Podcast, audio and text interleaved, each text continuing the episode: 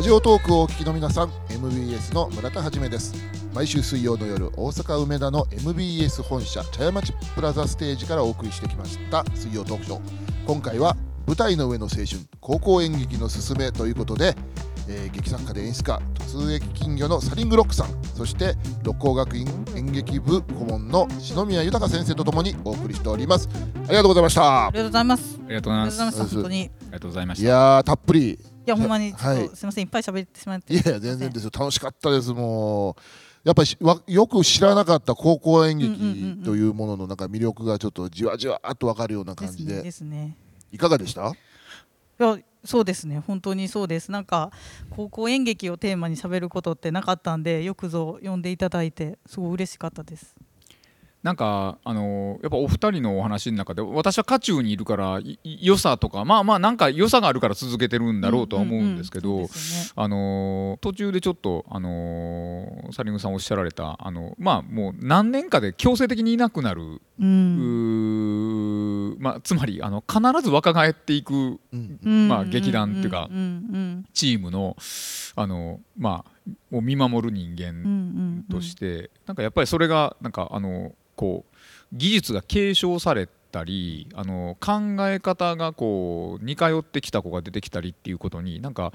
こう集団としての記憶みたいなものがあるんやなってお話ししながらちょっと自分でこああなるうほど思いまうしんうた。んうん。どこかにこう溜まっていくそこううそうです集ね団としての記憶なんかあのまあうち男子校なんでもう本はもうほぼ僕が書いたものをもうやらざるを得ないというか、あのでその時にあこれ何年前のやつらと一緒に作った時のやつの時にこいつはこうしてたけどこいつはこうするなみたいな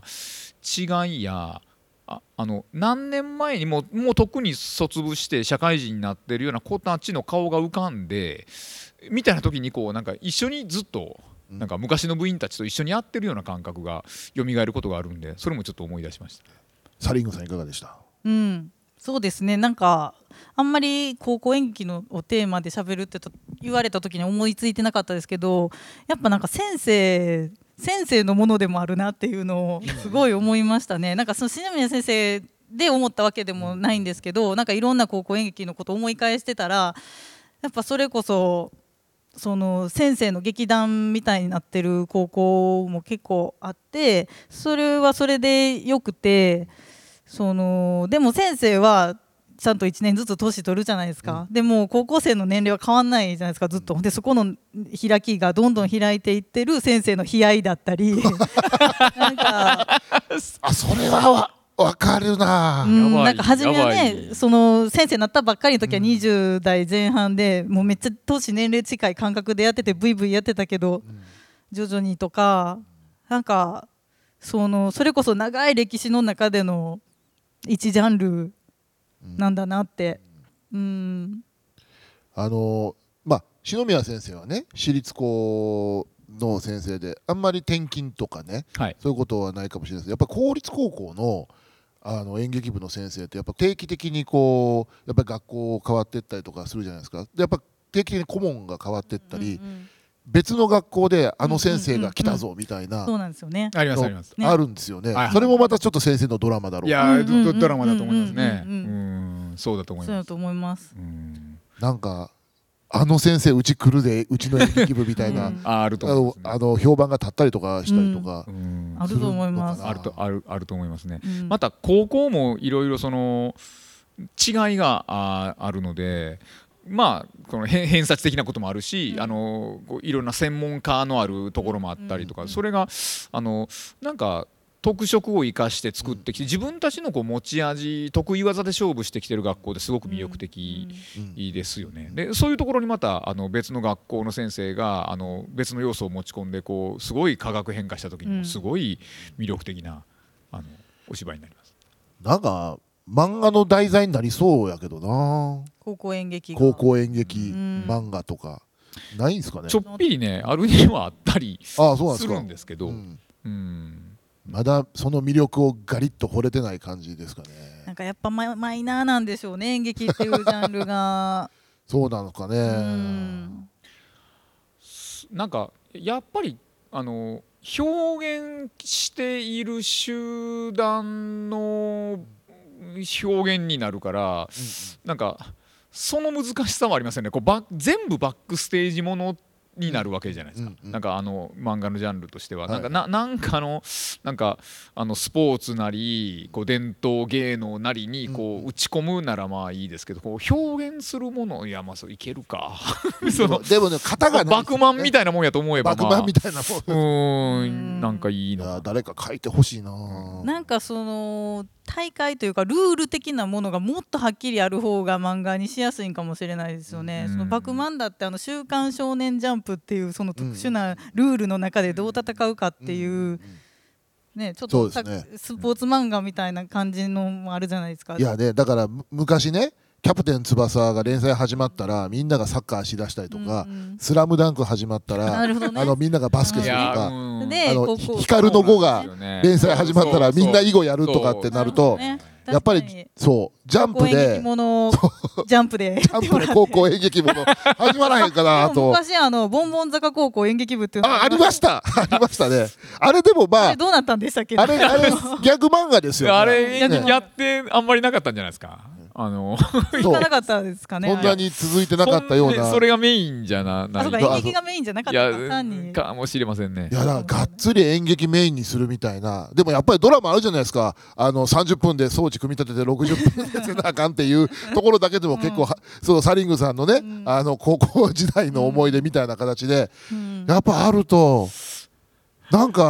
まあいにしえではまあガラスの仮面なんですけどね、うまんまああ、高校演劇ではないです高校演劇ではないんですよねあれね触れない天女です触れないすとごういのプロに行く話ですからねあれいやーなんかそんなん誰そうですかね誰か書いてもらったら演劇もっと人気出るかもしれないですねそうですよなんかハラハラする感じでねうんなんかどんな人が書くのなんかちょっとね勝ち負けがね分かりにくいんだと思うんですようんうんなる ほどあの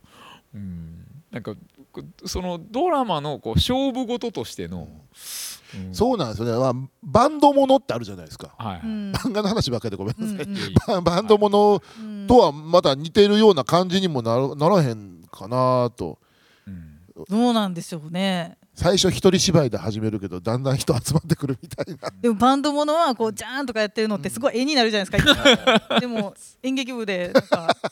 そうなんですよねえどうやったら絵になるんやろうみたいなそれはわかるそれはそうです ね感じもあるんかもしれない 描きにくいって絵描きにくいっていうなんか劇中で扱う演劇がやっぱりあの掛け値なしに面白くないと難しいと思うんですよ。あのうん同じようになんかあのお笑いの漫画うんはがいないむずいですと思う、むねずいわあの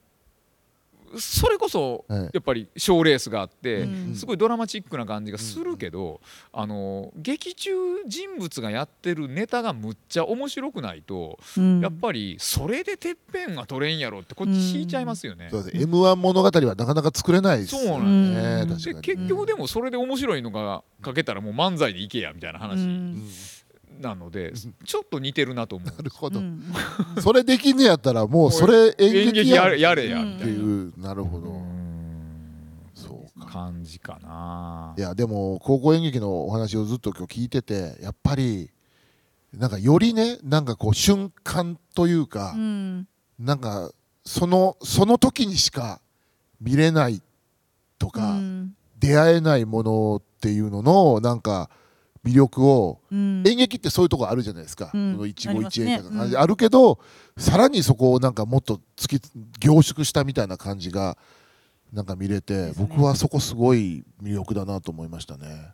ですねなんかお金払って小劇場に見に行っても小劇場の皆さんでさえその結構出来が違う時がいありますから、やっぱそういうところの生もの感というか、あのそこも含めてやっぱりあのなんかお客さんが作品に参加できるそうですっっていうところが大きいと思います、映画はもう見てるだけですけどあのこっちの受け方であの今日はもうすごいあの違って見えるってこといっぱいあるわけうんなので、まあ、そこも魅力ですよね。いやーサリングさんどうですか高校演劇60分、はい書いてみたりとかいや書いてみたいですよそりゃ書いてみたいですけどねちょっとあの別のことをいろいろ やるの遅いんで私なんか自分のことやってるうちにちょっとそんななんかそうですねあ約束した時あやふやになっちゃのう高校生はもう卒業してしまうかもしれないですからだから高校生には約束できないですねでもいいつも思いますその大会に行ってもその小劇場の人が書いた本とかが使われてたりするとちょっと羨ましいからあなんーかあ書きたいそれもありなんですねそう規制台本も全規制台本然出れるんとしでてはそうなんですけど、ちょっねと難しい、難しいですねやっぱりいやいや僕はですけどそのやっぱ小劇場の皆さんやっぱ90分がベースそうなんですよぐらいだからでそれ用に書いたらみんな使ってくれるんちゃうかみたいなあ60分以内でうん女の子多めの台本 6人ぐらいでで僕きすてごいあると思います そのバテンはなしにしてみたいなのを生々しい話でもそれやったら結構使ってくれそうやみたいなのは思ったことはあるんですけどちょっと書く時間うんなるほど そこに取れ取れずに曖昧に今来てますねそうかちょっとじゃあそれも期待しつつ、 んあれですか大会例えば見に行けるとしたら秋ですか大阪はそうなんですかねおそうですね、あの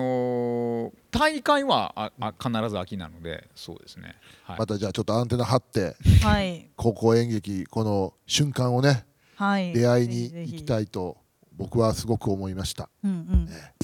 MBS 茶屋町プラザ水曜トークショー「舞台の上の青春高校演劇のすすめは」MBS の公式 YouTube チャンネルで全編ご覧いただけますのでぜひお楽しみくださいでは今日はこの辺でありがとうございましたさよならありがとうございましたありがとうございましたさあ